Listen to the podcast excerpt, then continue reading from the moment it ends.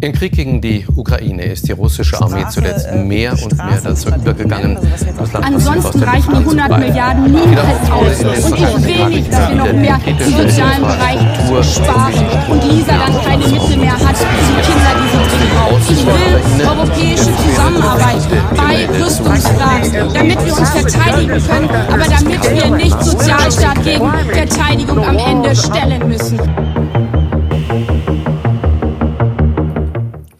Hallo, hier ist der real existierende Wahnsinn.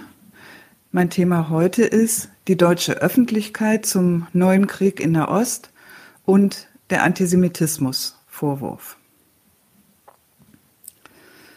Sehr schnell war in diesem neuerlichen Krieg klar, wer die Guten sind und wer die Bösen. Und inzwischen ist das auch wirklich bei allen angekommen. Schon Zehnjährige können einem aufsagen, dass die Hamas schuld ist, weil sie angefangen hat, dass Israel deshalb recht hat mit seinen Gegenschlägen, dass wir Deutsche, aber auch der Bevölkerung in Gaza zu Hilfe kommen und so weiter und so fort. Wenn man mal ganz von außerhalb, stellen wir uns mal vor als Alien, auf das schauen könnte, was gerade passiert, würde man angesichts der Fakten vielleicht schon etwas ins Trudeln kommen mit der Frage, wie das eigentlich alles einzuordnen ist. Die israelische Armee bombardiert fast pausenlos den Gazastreifen.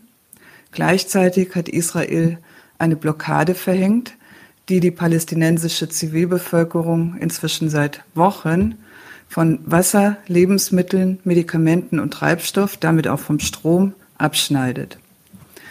Es gibt jetzt Zwischenstand nach vier Wochen bereits mehr als 9000 tote Zivilisten, darunter 4000 Kinder. Das sind mehr als in sämtlichen Konfliktzonen der Welt seit 2019. Darauf hat Save the Children hingewiesen. Es sind auch übrigens mehr tote Zivilisten als im ganzen laufenden Ukraine-Krieg.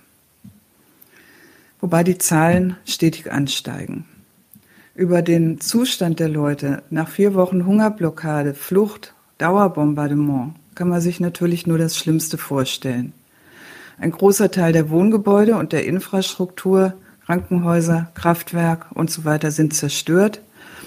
Inzwischen läuft eine massive Bodenoffensive der israelischen Armee und es gibt immer mehr Tote. Natürlich wäre theoretisch vorstellbar, dass darüber ähnlich fassungslos und entsetzt berichtet wird, wie beim Ukraine-Krieg, etwa in der Art, dass das trotz des üblen Überfalls der Hamas ein nicht zu rechtfertigender Angriff sei, wenn eine hochgerüstete Armee über einen Teil der Welt herfällt, der dem nichts militärisch Vergleichbares entgegenzusetzen hat. Man könnte die Blockade von Gaza als mittelalterlich und das Dauerbombardement als brutal barbarisch charakterisieren. Man könnte herzzerreißende Reportagen über das Elend der Mütter und Kinder in Gaza bringen. Und es gibt ja auch Medien, die das machen, vorwiegend im Ausland. El País aus Spanien etwa oder Al Jazeera aus Katar. Man könnte aus dem Geschehenen, aus dem Geschehen auch den Schluss ziehen, dass es den Leuten, ob Palästinenser oder Israeli, nicht gut tut, sich für die Programme ihrer jeweiligen Staaten oder Möchtegernstaaten einspannen und gegeneinander stellen zu lassen.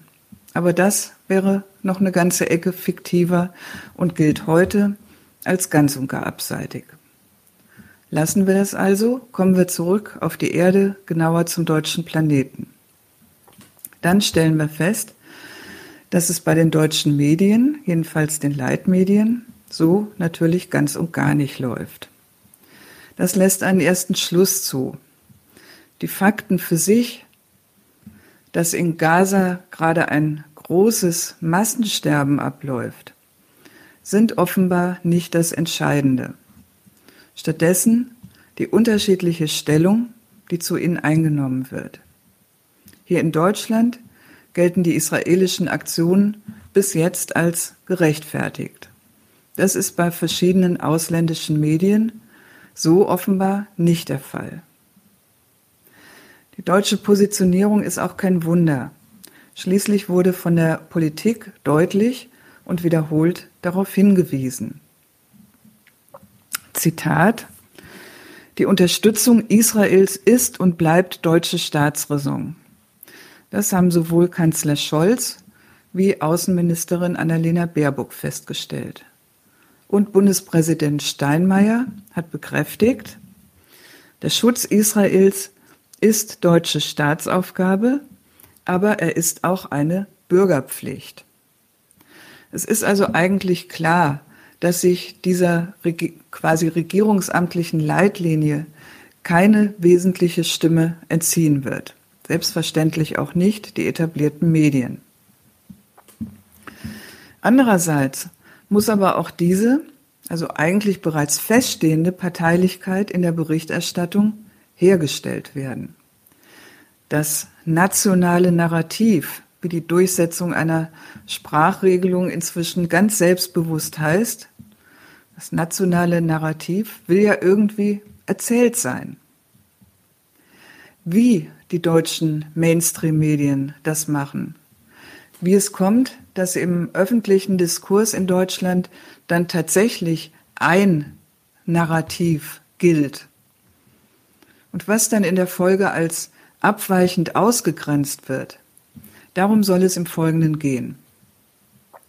Wenn jetzt einige beim Anhören denken, dass sie das auch alles schon vorher wussten und ihnen nichts Überraschendes geboten wird, mag das sein. Das nehme ich in Kauf, denn das gilt sicher nicht für alle.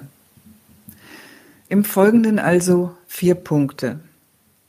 Erster Punkt mit Worten Stimmung erzeugen. Zweiter den Krieg der Bilder gewinnen. Drittens, das nationale Narrativ konstruieren.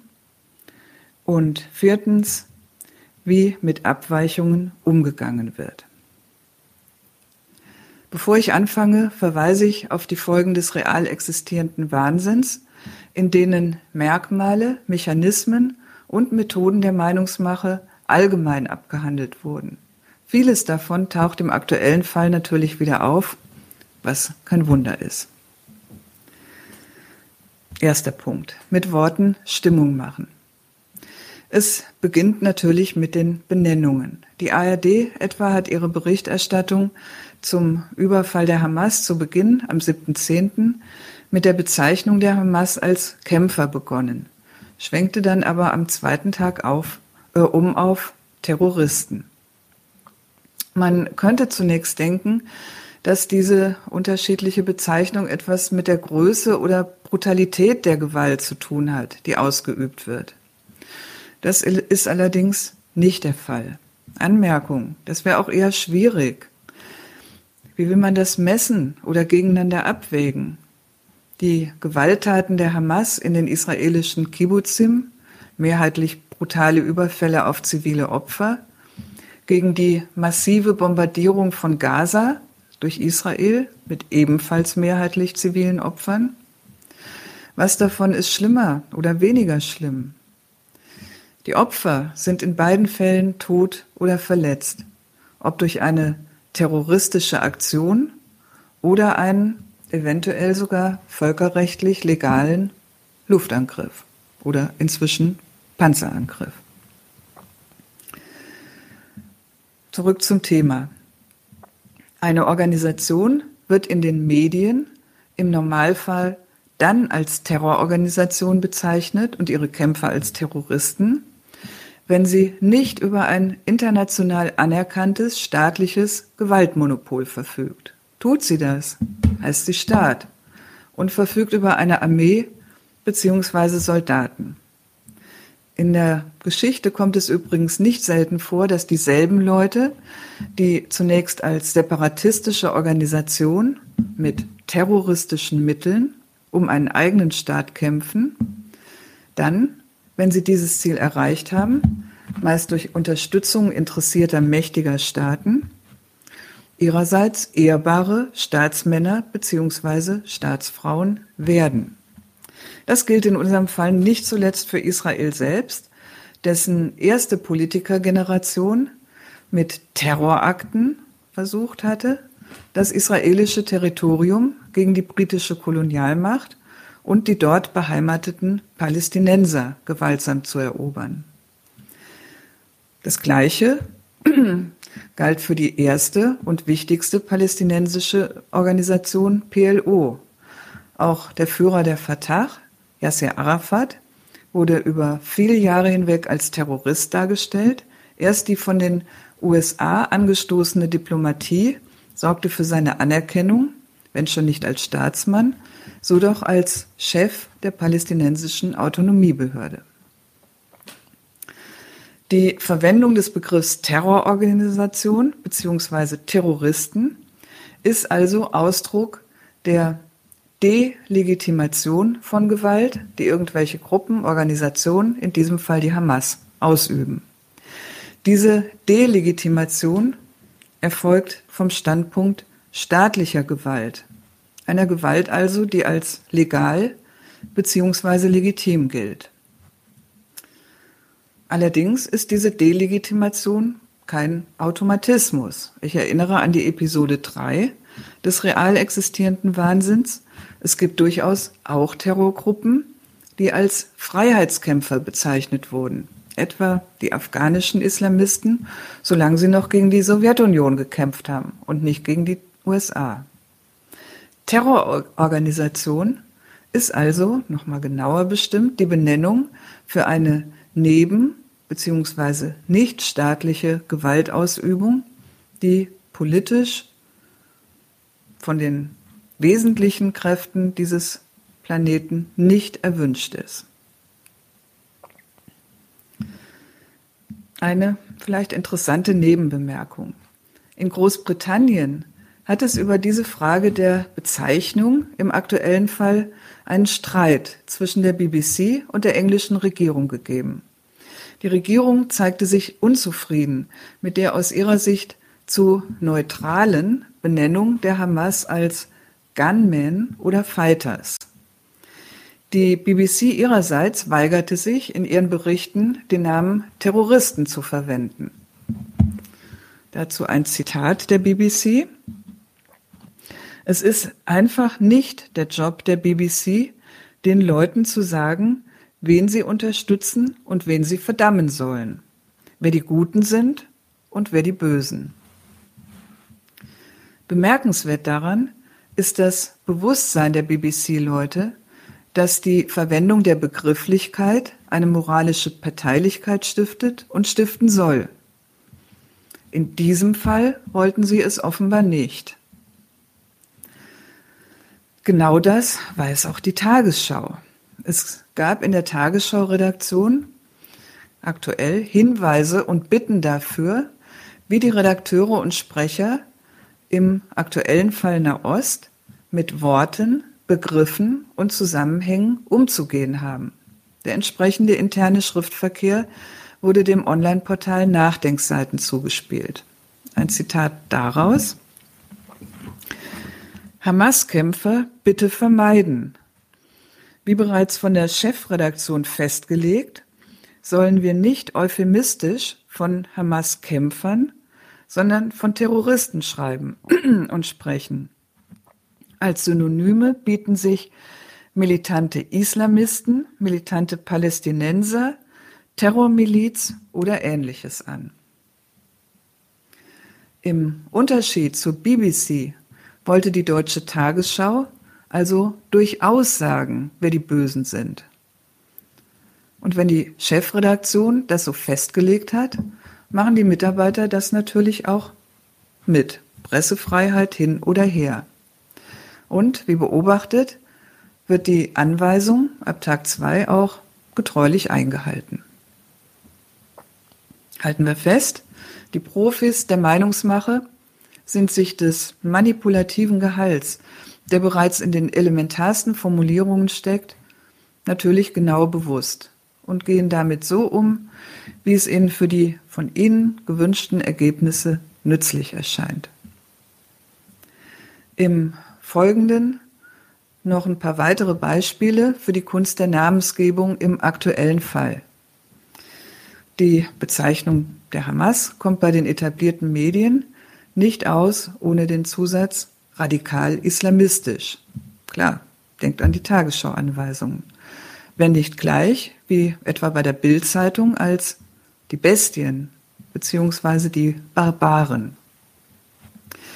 Dagegen heißt die israelische Tötungsmaschinerie, die als eine der härtesten der Welt gilt, stets sachlich neutral Armee bzw. Militär, was sich gegenüber Terroristen bzw. Barbaren ja wesentlich ungefährlicher, harmloser anhört, obwohl das Gegenteil der Fall ist.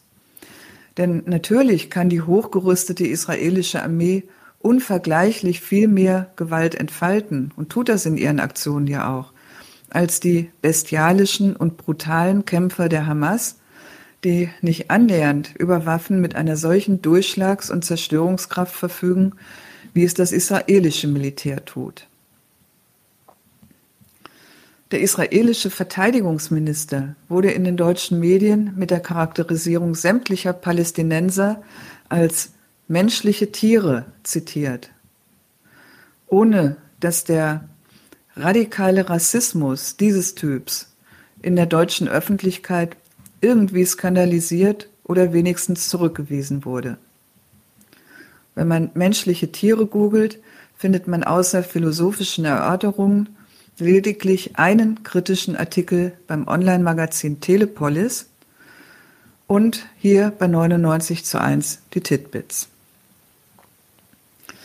Weiteres Beispiel dafür, dass einfache Worte gänzlich falsche Vorstellungen transportieren, war der von den deutschen Medien benutzte Begriff Massenevakuierung, den die israelische Armee vorgegeben hatte mit ihrem Ultimatum, hier bei uns hieß das Ultimatum übrigens stets Forderung, an die Bevölkerung von Gaza-Stadt innerhalb von 24 Stunden von dort in den Süden zu fliehen.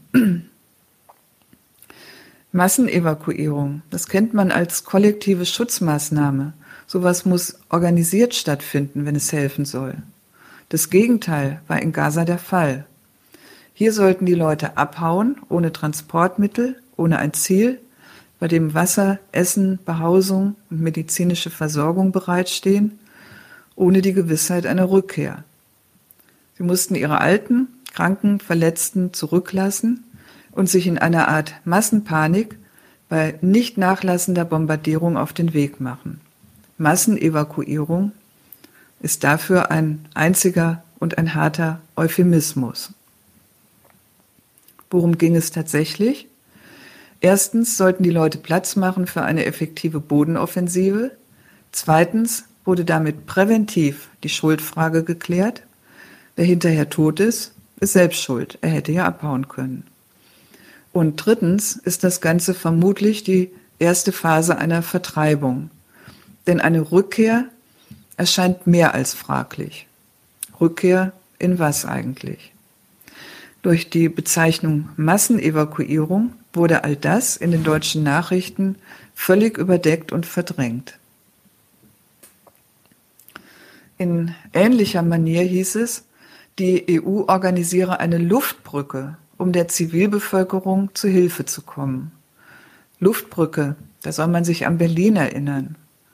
Die Luftbrücke der EU landete allerdings gar nicht in Gaza, sondern in Ägypten und die gelieferten Güter standen dann, wie schon tausend andere LKWs, vor dem Grenzübergang Rafah. Die Lieferung bestand aus 50 Tonnen Hilfsmittel. Das sind, sage und schreibe, etwas mehr als zwei LKWs. Laut Auskunft des UN-Hilfswerks für Gaza braucht die Versorgung dort jeden Tag mindestens 100 LKWs. Die EU schickt also zweieinhalb LKWs über eine Luftbrücke. Sowas hat in der Tat den Charakter von Nachrichten, die die gerade stattfindende humanitäre Katastrophe nicht zur Kenntnis bringen wollen. Stattdessen werden die zarten Gemüter der Zuschauer mit Nebelkerzen der dümmsten Art beruhigt. Und, denkt an den Anfang, bei den Kindern ist die Botschaft offenbar angekommen. Zweiter Punkt. Den Krieg der Bilder gewinnen. Im Unterschied zur Berichterstattung über die 1400 Opfer der Hamas in Israel ist diejenige über die mehr als 9000 Toten in Gaza durch die israelischen Bombardements und diejenige über die Situation der Bevölkerung in Gaza relativ dürftig. Zumindest in diesen ersten vier Wochen. Natürlich gab und gibt es Nachrichten über die katastrophale humanitäre Lage der Zivilbevölkerung in Gaza. Allerdings kann man über so etwas, wie jedermann weiß, so oder so berichten. Emotional aufwühlend, wie bei den Reportagen aus den U-Bahn-Schächten in Kiew, angesichts der Situation die israelische Komplettblockade, die Millionen zu Hunger und Durst verurteilt, Patienten ohne medizinische Versorgung, eine hilflos ihrer Vernichtung entgegensehende Bevölkerung, abgeriegelt in ihrem Gefängnis. Was wäre da alles denkbar? Aufgeregte Berichte der deutschen Presse über die menschliche Katastrophe, die man doch so keinesfalls zulassen könne, die den Einsatz aller denkbaren Mittel erfordert. Interviews mit Politikern, was Deutschland tun könne, Spendenaufrufe für die Opfer, regelmäßige Brennpunkte nach der Tagesschau. So läuft es nicht. Zurzeit werden die Bilder der Zerstörung aus Gaza und aus den Flüchtlingslagern relativ nüchtern präsentiert und zudem meist unter der Fragestellung gebracht, wo denn eigentlich die Hilfe bleibt, die die Welt Gaza angedeihen lässt und die Ägypten als der angeblich Hauptschuldige verzögere. Unsere Medienprofis kennen selbstverständlich das Argument vom Krieg der Bilder und dass die Gefahr besteht, dass mit den zurzeit massenhaft anfallenden, erschütternden Bildern falsche Sympathien für die Palästinenser aufkommen könnten. Nun hat die israelische Armee gleich in der ersten Welle der Bombardements 49 Pressezentren getroffen. 24 palästinensische Journalisten waren am 26.10. bereits tot, so dass man sich durchaus fragen kann, ob das Zufall war. Reporter ohne Grenzen will Israel übrigens deshalb vor dem Internationalen Gerichtshof anklagen. Oder ob das vielleicht der Absicht geschuldet war, möglichst nicht zu viele Bilder dieser Art zustande kommen zu lassen. Der Tagesschau-Journalist Oliver Meyer-Rüth reflektiert das Problem mit den Bildern jedenfalls so. Während Israel versucht, die Welt an das Grauen des 7. Oktober zu erinnern, bemüht sich die Terrororganisation im Gazastreifen die internationale Öffentlichkeit davon zu überzeugen, dass die Palästinenser die eigentlichen Opfer seien. Dabei schreckt die Hamas nicht davor zurück, sich hinter der eigenen Zivilbevölkerung und Geiseln zu verschanzen. Bilder wie diese, offenbar gerade gezeigte, nach israelischen Luftangriffen, fördern die Solidarität mit der palästinensischen Seite. Das hat er in den Tagesthemen vom 28.10. gesagt. Solidarität mit der palästinensischen Seite. Das wäre offenbar problematisch. Die Tagesschau, immer noch das, das Flaggschiff der deutschen Nachrichtensendung, sieht sich anscheinend aufgerufen, das Mitleid, das in der deutschen Bevölkerung nach israelischen Luftangriffen mit der palästinensischen Bevölkerung aufkommen könnte, erstens zu relativieren und zweitens die Schuld für die anfallenden Opfer quasi pauschal der Hamas zuzuordnen, die sich hinter der eigenen Zivilbevölkerung verschanzt. Dafür hat sich die Tagesschau-Redaktion eine besondere Technik überlegt. Bevor sie nach Gaza schaltet und Bilder der Verwüstung und Zerstörung zeigt, erinnert sie mit schöner Regelmäßigkeit an den 7.10. und die israelischen Opfer. In Form einer Konferenz etwa, bei der sich Annalena Baerbock Bilder der Hamas-Gräueltaten vorführen lässt, bei einer Besichtigung eines von der Hamas verwüsteten Kibbutz oder durch Bilder und Hinweise auf den nicht nachlassenden Raketenbeschuss der Hamas, ein Interview mit Angehörigen der Geiseln und so weiter. So hilft man dem Publikum durch die Umschaltungen, die nun kommenden Bilder der Opfer in Gaza korrekt einzusortieren und nicht auf die infame PR-Strategie der Hamas hereinzufallen. Selbstverständlich begannen die Unterschiede in Interesse und Desinteresse, in Empathie und Gleichgültigkeit nicht mit dem 7.10., sondern waren auch vorher zu registrieren. Während Terroranschläge mit israelischen Toten, die danach erfolgenden Vergeltungsschläge, die Aktionen der US-Diplomatie, zum Beispiel die Verlagerung der US-Botschaft nach Jerusalem, sowie die Besuche deutscher Politiker in Israel einen sicheren Platz bei den deutschen Mainstream-Medien genießen, sieht das bei anderen Themen deutlich anders aus. Zur Zahl der toten Palästinenser in den letzten 15 Jahren etwa war bei den deutschen Mainstream-Medien über Jahre hinweg nichts zu finden.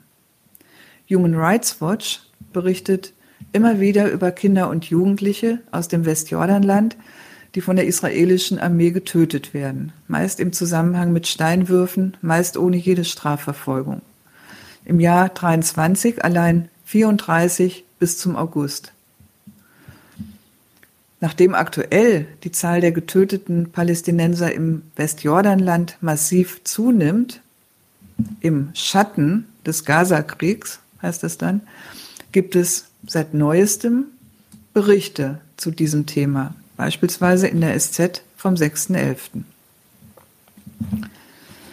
Im Juli 23 hat die UN-Berichterstatterin für die palästinensischen Gebiete Francesca Albanese in ihrem offiziellen Bericht Gaza als Freiluftfängnis bezeichnet und die Frage aufgeworfen, ob Israel sich noch an die Grundlagen des internationalen Rechts halte.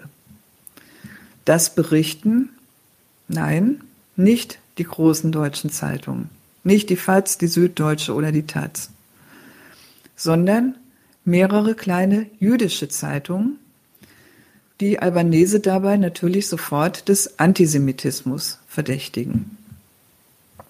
Ein türkisches Nachrichtenportal, TRT, hat 2021 über einen Hungerstreik palästinensischer Gefangener in Israel berichtet. Nach deren Angaben sitzen dort 5000 politische Gefangene im Knast, zum Teil ohne Verurteilung mit unbefristeten Inhaftierungen, teilweise schon seit Jahrzehnten. Nichts dazu in den deutschen Medien. Erst jetzt, bei der Forderung der Hamas nach dem Tausch der Geiseln gegen diese palästinensischen Gefangenen, kam die Existenz und das Schicksal dieser Gefangenen quasi überraschend ins Spiel. Halten wir fest, in den deutschen Leitmedien gibt es erstens eine ganze Menge Leerstellen in der Berichterstattung zum Dauerkonflikt zwischen Israel und den Palästinensern. Die Medien anderer Staaten, Al Jazeera, türkische Portale oder auch jüdische Zeitungen, wählen die Fakten, die sie für berichtenswert halten, ganz anders aus als die deutschen Mainstream-Medien. Und zweitens die Verteilung von Aufmerksamkeit und Mitleid in der freien und staatsfernen deutschen Presse entsprechen, wie immer das zustande kommt, ziemlich haarscharf der deutschen Staatsräson. Insofern ist es also durchaus angebracht, Verschiedenes, das man erfahren möchte, auch bei den hierzulande verpönten Medien autoritärer Staaten zu recherchieren, die aus ihrer politischen Feindseligkeit heraus dies oder jenes berichten. So wenig bei unseren Qualitätsmedien alles objektiv und zuverlässig ist, so wenig ist bei denen alles Lüge und Propaganda. Und gerade aus ihrem parteilich feindlichen oder sympathisierenden Standpunkt heraus bringen sie durchaus gut recherchierte und dokumentierte Artikel zu Themen, die bei uns nicht oder extrem unterbelichtet behandelt werden. Dritter Punkt. Die Konstruktion des nationalen Narrativs. Die wesentliche Leistung der deutschen Medien liegt natürlich in der nationalen Deutung dieses neuen Kriegs in der Ost.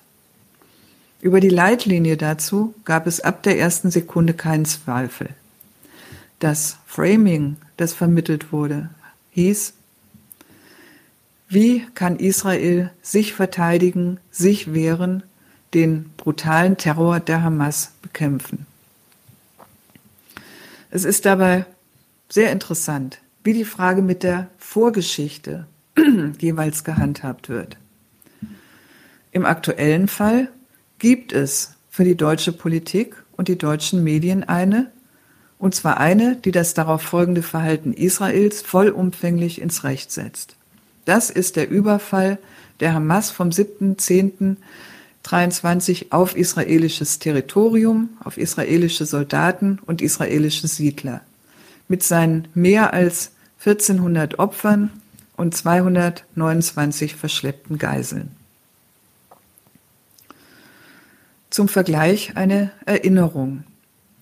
Die unmittelbare Vorgeschichte des Ukraine-Kriegs, Euromaidan, verfassungswidrige Amtsenthebung des gewählten Präsidenten, Abspaltung der Volksrepubliken, militärische Angriffe auf diese mit 14.000 Toten, galt nach Auffassung der deutschen Politik und der deutschen Medien dagegen nicht als solche. Diese Vorgeschichte wurde als Rechtfertigung nicht zugelassen. Das Gleiche gilt übrigens für die Vorgeschichte des Hamas-Überfalls. Auch von einer solchen wollen die deutschen Parteien wie die Mainstream-Medien nichts wissen. Es ist eine wirklich bemerkenswerte Fähigkeit der Medien, sich für die Konstruktion des erwünschten Narrativs genau den Abschnitt der Ereignisse herauszusuchen, der dafür tauglich erscheint. Wie mit der Schere wird da etwas herausgeschnitten. Ein Vorher gibt es plötzlich nicht mehr. In der Episode 5 zum fehlenden Zusammenhang habe ich das Verfahren ja ausführlicher dargestellt. In diesem Fall reicht der Rückgriff auf die Vorgeschichte der jetzigen israelischen Militäraktionen genau bis zum 7. Oktober. Was davor war, ist, wie gesagt, nicht von Interesse. Die Frage, wo kommt der Terror eigentlich her? Beziehungsweise, was hat diese Menschen eigentlich zu Tieren gemacht, wenn man in der Diktion des israelischen Verteidigungsministers bleibt? Wird jedenfalls zurzeit, in Deutschland nicht gestellt. Dafür wird keine Zeile und keine Sendeminute verschwendet. So kommt man zu dem erwünschten Resultat, dass Israels Aktionen stets Reaktionen sind. Darauf legen die deutschen Leitmedien unbedingt Wert. Alles, was passiert, und sei es am Ende noch ein Atomwaffeneinsatz, ist auf alle Fälle eine Antwort auf die Gräueltaten der Hamas und deshalb legitim. Umgekehrt gelten die Taten der Hamas ihrerseits keinesfalls als Reaktionen. Sie kamen angeblich völlig überraschend, ein Ausbruch des Bösen, den niemand vorhersehen konnte. Die simple Logik, die dabei bemüht wird, ist im Grunde mehr als kindisch. Wer angefangen hat, ist im Unrecht, wer antwortet, im Recht. Wer sich verteidigt, ist gut, der Angreifer böse. Und darin ist sie natürlich auch noch falsch, denn schon Kinder wissen, dass man ihnen das keineswegs durchgehen lässt. Wesentlich daran ist die Verwandlung aller Fragen nach Gründen in Schuldfragen. Ein Umgang, der sowieso allen moralisch denkenden Menschen in Fleisch und Blut übergegangen ist. Deshalb gibt es, genauso wie im Ukraine-Krieg, keine großen Schwierigkeiten, das als Wahrheit durchzusetzen. Alle Politiker wie Leitmedien sagen es, und zwar Tag für Tag. Und Bürger und Bürgerinnen lassen es sich sagen. Ob sie so richtig an diese neuerliche Version von Gut und Böse glauben oder nicht. Einspruch gibt es jedenfalls nicht. Vielleicht ist eher eine gewisse Abgestumpftheit gegen diesen neuerlichen Fall von moralischer Aufregung und geforderter Parteinahme zu beobachten. Die Logik bedeutet jedenfalls zugleich, wenn Israels Kampf gegen den Terrorismus der militant islamistischen Hamas berechtigt ist, dann sind die zivilen Opfer, inzwischen, wie gesagt, schon mehr als im Ukraine-Krieg, in Gaza natürlich bedauerlich, aber unvermeidlich. Tod und Vertreibung in Gaza müssen sein. Das verkünden die Leitmedien und das wird hingenommen.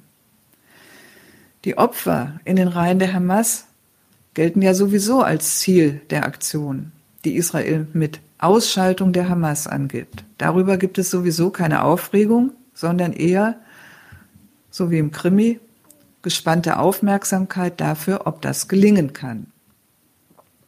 Aber auch für die anderen, die zivilen Opfer, gilt im Prinzip, ihr Tod und all das Elend, in dem die bisher Überlebenden jetzt sitzen, ist letztendlich zurückzuführen auf die Untat ihrer Führung, der Hamas, einer Organisation, die sie ja über dies selbst gewählt haben und bei der sie am Ende noch dulden, dass sie sich unter Wohn- und Krankenhäusern verschanzt. Eine Anmerkung an dieser Stelle.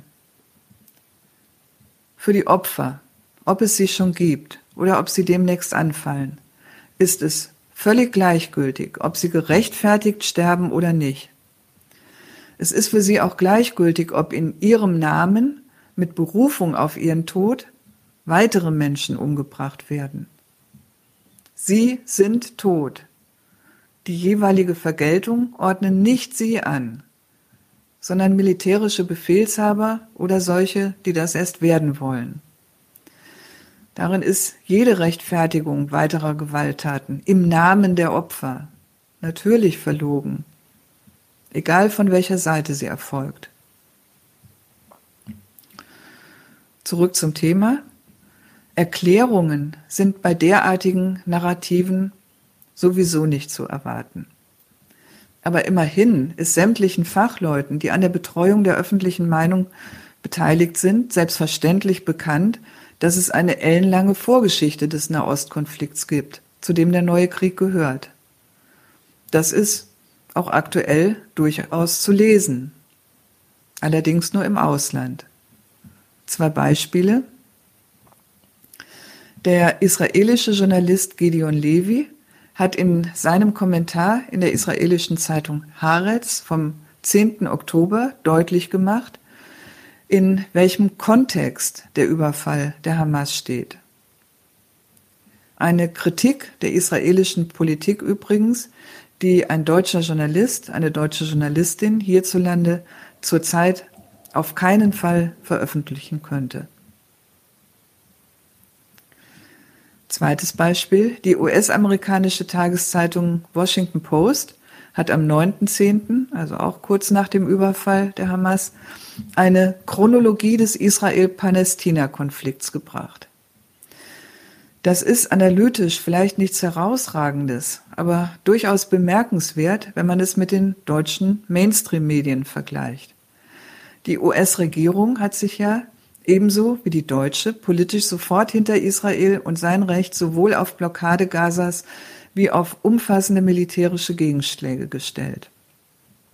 Es hindert eine US-Tageszeitung offenbar nicht, ihr Publikum wenigstens mal über den Kontext zu informieren, in dem der Überfall der Hamas und die Schläge Israels stattfinden. In Deutschland wird dagegen zurzeit mit allen Mitteln versucht, die Erinnerung an die Vorgeschichte des Nahostkonflikts quasi aus der Diskussion zu verbannen. Offenbar, weil man befürchtet, dass daraus leicht so etwas wie Sympathie oder eine Rechtfertigung der Taten der Hamas herauskommen könnte. Als Beispiel dafür nochmal zur Tagesschau und ihrer hausinternen Anweisung. Zitat Bitte die Gewaltspirale vermeiden. Die Floskel sagt wenig aus und geht in der Regel an den Realitäten vorbei. Im aktuellen Fall hat die Hamas Israel überraschend angegriffen. Man kritisiert hier also die Floskel von der Gewaltspirale, die man ansonsten ja gerne verwendet, weil sie Subjekte und Zweck weglässt. Ich erkläre das in der Episode 4 mit den Geistersubjekten. In diesem Fall passt so etwas eben nicht. Hier möchte man die Hamas klar als Täter benennen und deutlich machen, dass es für den Überfall keine Gründe gab. Der Angriff erfolgte überraschend. Als zweites Beispiel ein Blick in die deutschen Schulen. Dort wird die Behandlung des Themas ja für extrem wichtig gehalten, gerade angesichts der hohen Zahl muslimischer Schüler, bei denen man Abweichungen von der deutschen Linie, Linie befürchtet. Deshalb wurde auch umgehend auf Unterrichtsmaterialien verwiesen, um den Lehrkräften eine Anleitung zu geben. Lehrkräften übrigens, die nach der Besprechung des Ukraine-Kriegs als Kampf der Guten gegen den Bösen im Unterricht eventuell gewisse Probleme damit haben, die eingangs zitierte entsetzliche Lage in Gaza wie gefordert einzusortieren und deshalb nach orientierenden Worten von oben verlangen. Auch eine interessante Facette von Meinungsfreiheit in der Demokratie. Im Newsletter des Bildungsservers, der dabei helfen sollte, war jedenfalls zunächst zu lesen, Zitat, Nachdem im Jahr 1948 die Juden die Gründung des Staats Israels erklärten, entwickelte sich der Nahe Osten zu einem bedeutenden internationalen Konfliktherd, der nun wieder aufgeflammt ist. Noch am selben Tag erfolgte eine Korrektur. Nun beginnt der Text. Am Samstag, den 7. Oktober 2023, startete die Hamas einen Angriff auf Israel. Interessant. Kurzerhand wurde die Gründung des Staats Israels und der jahrzehntelang bedeutende internationale Konfliktherd eliminiert. Damit hat man jetzt das gewünschte Narrativ. Das am jetzigen Nahostkrieg erklärenswerte beginnt am 7.10.2023 mit dem Angriff der Hamas und keinen Tag vorher. Setzen merken. Punkt 4. Wie mit Abweichungen umgegangen wird. Wer in Deutschland zurzeit gegen Israels Vorgehen in Gaza argumentiert, protestiert oder demonstriert und sich irgendwie gegen die offizielle deutsche Linie im Nahostkrieg stellt, kommt schnell in Schwierigkeiten. Ein paar Beispiele. Es gab einen Eklat anlässlich der Eröffnung der Buchmesse. Um was ging es? Slavoj Žižek, Vertreter des Gastlandes Slowenien, sagte bei seiner Rede, ich zitiere, ich verurteile den Angriff der Hamas auf Israelis nahe der Grenze zum Gazastreifen ohne Wenn und Aber. Und ich gebe Israel das Recht, sich zu verteidigen und die Bedrohung zu vernichten.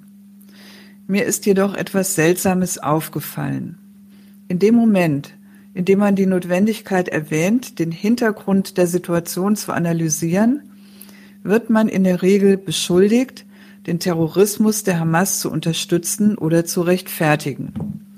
Ist uns bewusst, wie seltsam dieses Verbot einer Analyse ist.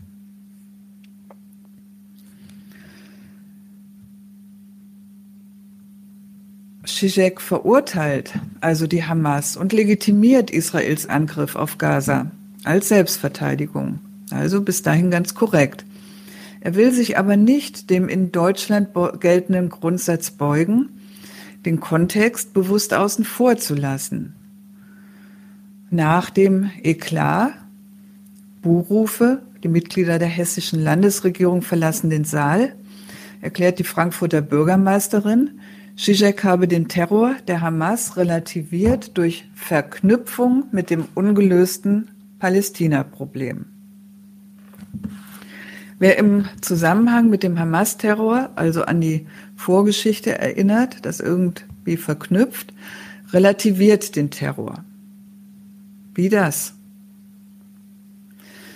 Eigentlich ist es so, wer sowas behauptet, macht im Grunde nur über sich selbst deutlich, dass er oder sie in dem Fall, die Bürgermeisterin, mit historischen Argumenten gerne etwas rechtfertigt. Mehr eigentlich nicht.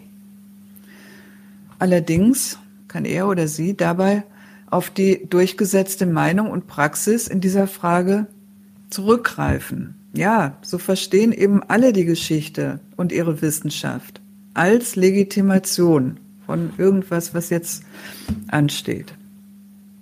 Eben deshalb ist die Erinnerung an die Vorgeschichte im aktuellen Fall in Deutschland ja gerade mehr oder weniger verboten.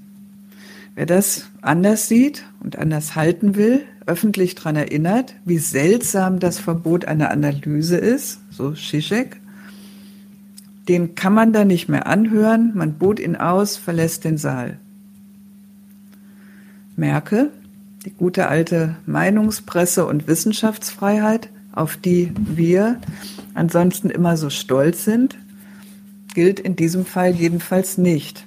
Ende des Pluralismus und der Toleranz an dieser Stelle. Adriana Schibli, einer Palästinenserin, sollte im Rahmen der Buchmesse ein Preis verliehen werden. Und zwar für ein Buch, das die verrohten Taten der israelischen Armee gegenüber Palästinensern behandelt. Selbstverständlich lange vor diesem neuen Krieg behandelt.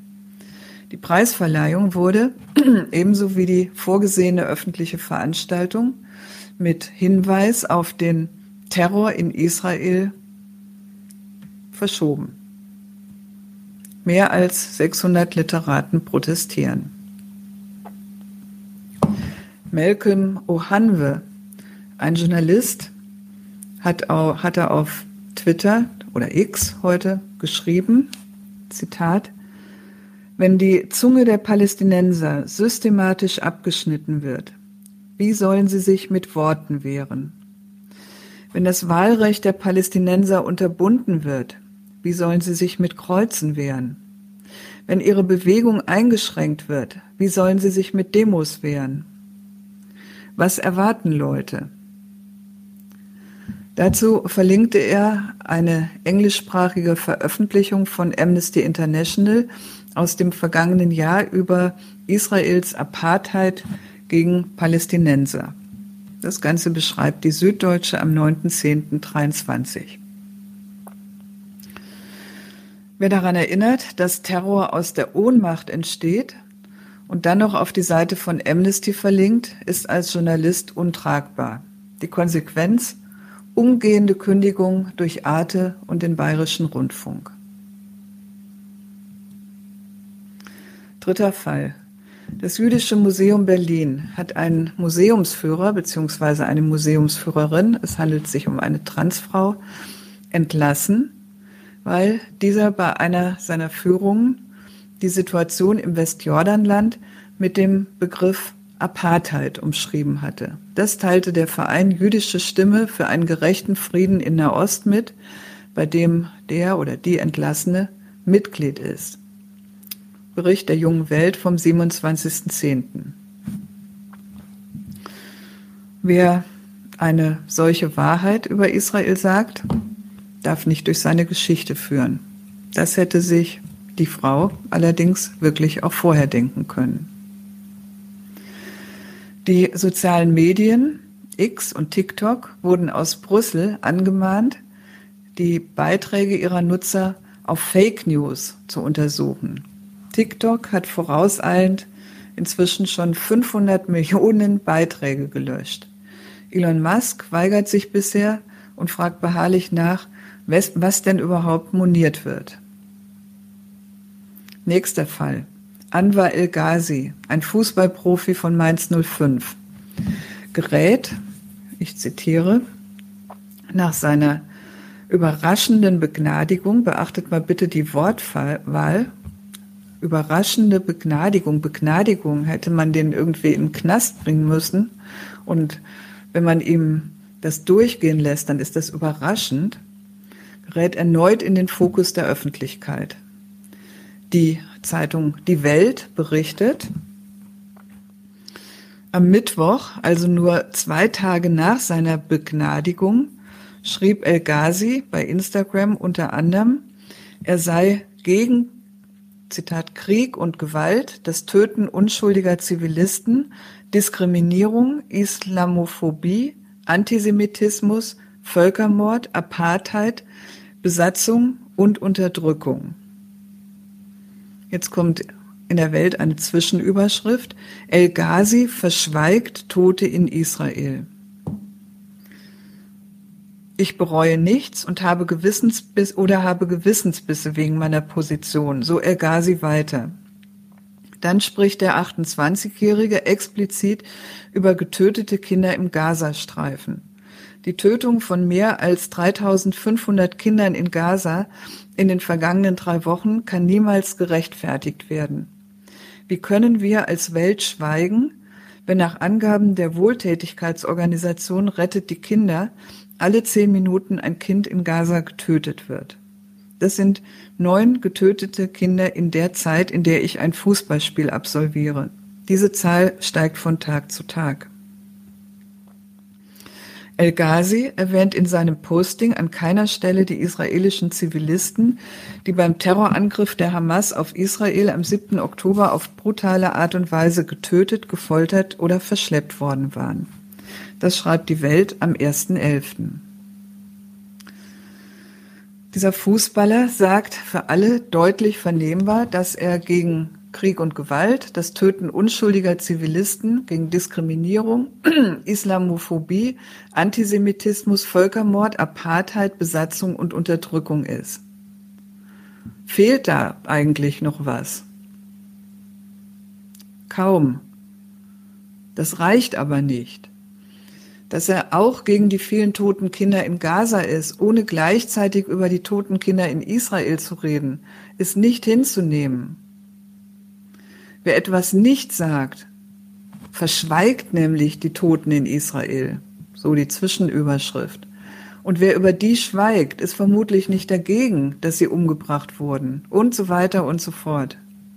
Konsequenz jedenfalls, Mainz 05 schmeißt den Mann endgültig raus.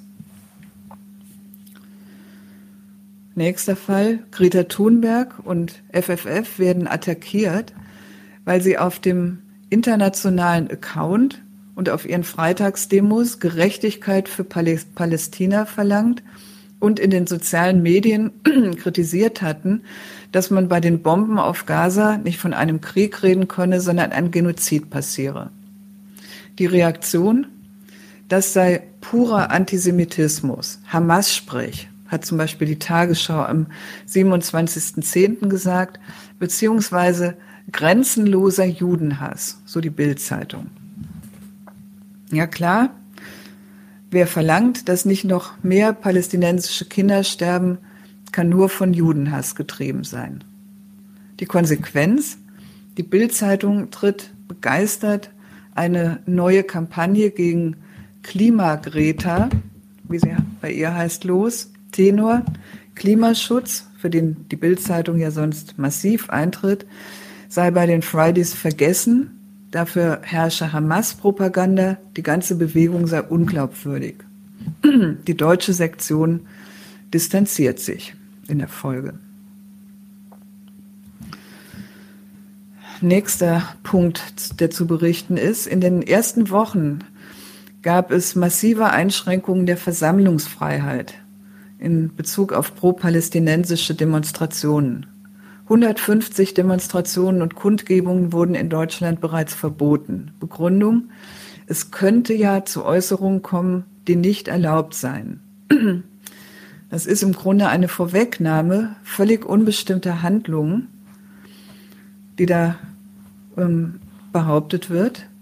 Oder nächste Begründung, es handle sich um eine hochemotionalisierte Untergruppe der Gesellschaft von arabischstämmigen, palästinensischen oder libanesischen jungen Menschen, womit übrigens Tausende unter Generalverdacht gestellt werden. Das schreibt die junge Welt am 6.11. Seitdem jetzt am 1. Novemberwochenende trotz aller Hetze mehrere große Demos stattgefunden haben, gibt es eine öffentliche Debatte, wie sowas weiter eingeschränkt werden kann. Argumente aus dieser Debatte, das seien Treffen von Israel-Hassern und Antisemiten. Das hat zum Beispiel Andreas Kopitz von der Berliner Zeitung auf X geschrieben. Es handle sich um Terrorunterstützung, Israelfeindlichkeit, Antisemitismus, Unterstützung von Hamas. Das hat Kiesewetter von der CDU vermeldet. Die Bild-Zeitung verdrehte in die Berliner Demoparole Deutschland finanziert, Israel bombardiert, in Israel bombardieren. So als wäre das bei der Demo in Berlin gerufen worden. Das berichtet die junge Welt am 6.11. Man sieht, die deutsche Öffentlichkeit stellt wirklich ein regelrechtes Minenfeld dar. Der Antisemitismusvorwurf steht bei Protesten gegen Israels Blockade und Bombardierung ständig im Raum. Alle möglichen Instanzen sehen sich nicht nur jetzt, aber jetzt besonders aufgerufen, in dieser Hinsicht über politische Korrektheit zu wachen. Deutsche Politiker, die Schulbehörden, die EU, die Medien, das Jüdische Museum – der israelische Botschafter, die wirklich völlig durchgeknallte Bildzeitung. Adressat sind ebenfalls alle möglichen, vor allem aber die bisherigen Unterstützer der Palästinenser unter den Linken und natürlich die Muslime in Deutschland, die erneut, wie in Zeiten des Kriegs gegen den Terrorismus, unter einen Generalverdacht gestellt werden. Antisemitismus. Bildzeitung verlangt eine wehrhafte Demokratie, nicht nur gegen links und rechts. Wir dürfen den Judenhass im Klassenzimmer nicht länger dulden. Schulleiter dürfen keine Angst haben, den Staatsschutz einzuschalten, wenn auf dem Schulhof gehetzt wird. Richtig, Hetze, das ist der Bildzeitung vorbehalten. Machen wir uns den Vorwurf mal Step by Step klar. Wie kommt man auf so eine Behauptung, dass wer gegen den, die Fortsetzung des Kriegs in Gaza und mehr Tote protestiert, demonstriert, per se antisemitisch und von Judenhass getrieben sei? Das geht nur durch einige Gleichsetzungen. Wer gegen das Sterben in Gaza ist, dem wird unterstellt, dass er damit auch pro Palästina ist. Wer pro Palästina ist, soll auch für die Hamas sein. Wer für die Hamas ist, soll dafür sein, das Existenzrecht Israels zu bestreiten. Wer das Existenzrecht Israels bestreitet, soll ein Feind aller Juden sein, sprich antisemitisch. Jede dieser Gleichsetzungen ist eine Unterstellung. Ich gehe sie nochmal durch. Wer gegen das Sterben in Gaza ist, ist deshalb keineswegs auch schon für ein palästinensisches Staatsprojekt. Wer für eine Zwei-Staaten-Lösung, also einen palästinensischen Staat ist, ist nicht unbedingt ein Anhänger der Hamas. Wer mit der Hamas sympathisiert, muss nicht deren Programmatik teilen, dass die Existenz eines Staats Israel rückgängig gemacht werden müsse. Und wer der Existenz des Staats Israel nicht viel abgewinnen kann, muss deshalb keineswegs ein Feind aller Juden sein oder gar ihre Vernichtung im Sinn haben. Eine ebenso falsche Gleichsetzung ist, wer sich als gläubiger Muslim outet, sei ein Feind aller Juden. Michael Lüders weist darauf hin, dass Antisemitismus überhaupt keine arabische, muslimische Denktradition ist, sondern einerseits als Antijudaismus im mittelalterlichen Christentum beheimatet und andererseits im modernen europäischen Nationalstaat. Aber all diese falschen Gleichsetzungen werden innerhalb einer Sekunde vollzogen. Und dann heißt der Zusammenschluss, wer gegen das Sterben in Gaza ist oder wer ein gläubiger Muslim ist, hasst die Juden. Das funktioniert eigentlich nur, weil die Anklage Antisemitismus eine so harte moralische Anklage ist, dass schon jede Form von Nachdenken eine Relativierung darstellt. Sicher gibt es in Deutschland antisemitische Äußerungen und antisemitische Taten. Dagegen helfen allerdings keine Verbote, sondern eine Kritik des nationalrassistischen Denkens, zu dem der Antisemitismus gehört. Und es gibt viel Muslime mit ihrem traditionellen und ihrem politisierten Islam. Da ist, wie bei Christen, Juden, Buddhisten und Hinduisten und ihren religiös fanatischen Ablegern, Religionskritik die passende Antwort.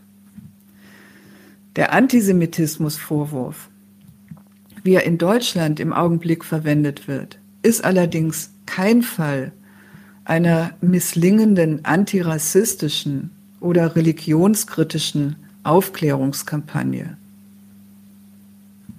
Vielmehr dient er ganz gezielt dazu, diejenigen einzuschüchtern oder mundtot zu machen, die eine begründete Kritik an Programm und Vorgehen des Staats Israel haben. Es ist nämlich nicht so, dass in der deutschen Öffentlichkeit Antisemitismus verboten, Kritik an Israel aber erlaubt sei, wie Bild und Habeck behaupten. Im Augenblick wird jegliche Kritik an Israel bewusst und willentlich mit Antisemitismus in eins geworfen und damit pauschal diskreditiert. Die Trennung zwischen der erlaubten, formell erlaubten Kritik an Israel und dem verbotenen Antisemitismus sind explizit unscharf und undurchsichtig formuliert.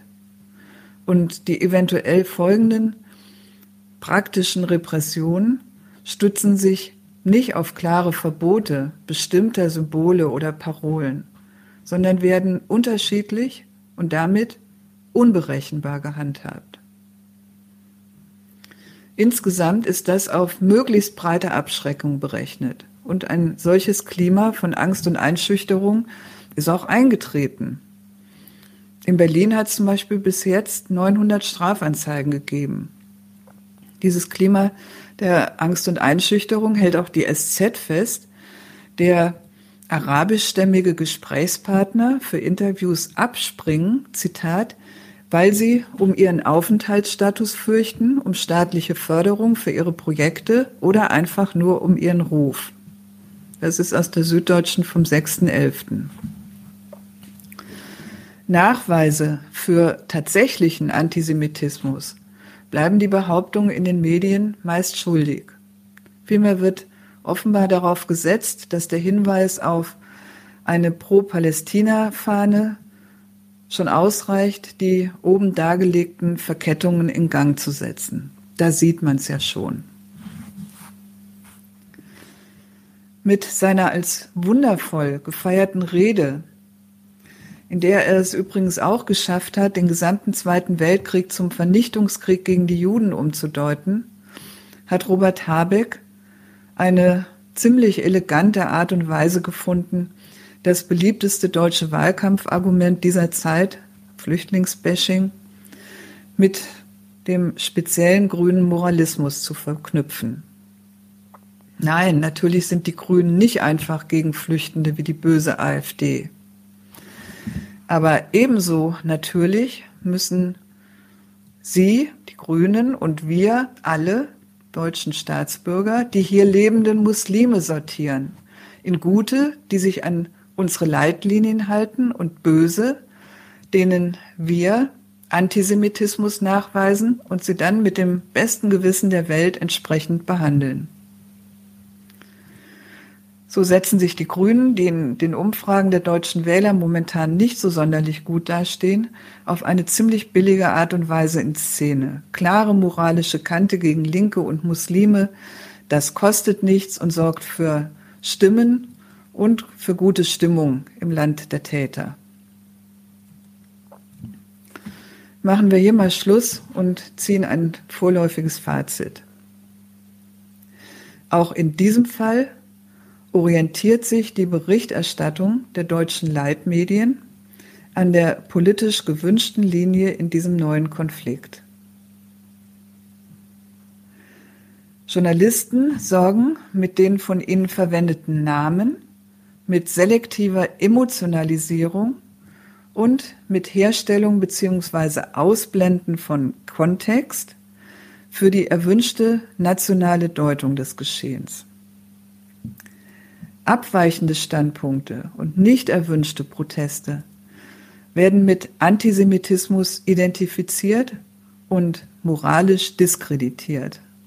Praktische Konsequenzen, Rufschädigung, Angriffe auf die finanzielle Existenz, Strafanzeigen gehören dazu. Was damit verbunden ist, erneut werden auf diese Tour ein weiteres Mal die Grenzen des Sagbaren in Deutschland eingeengt. Neue Denkverbote und neue Tabuthemen aufgemacht.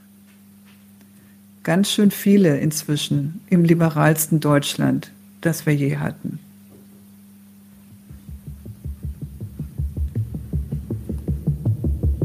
Tschüss, das war's für heute.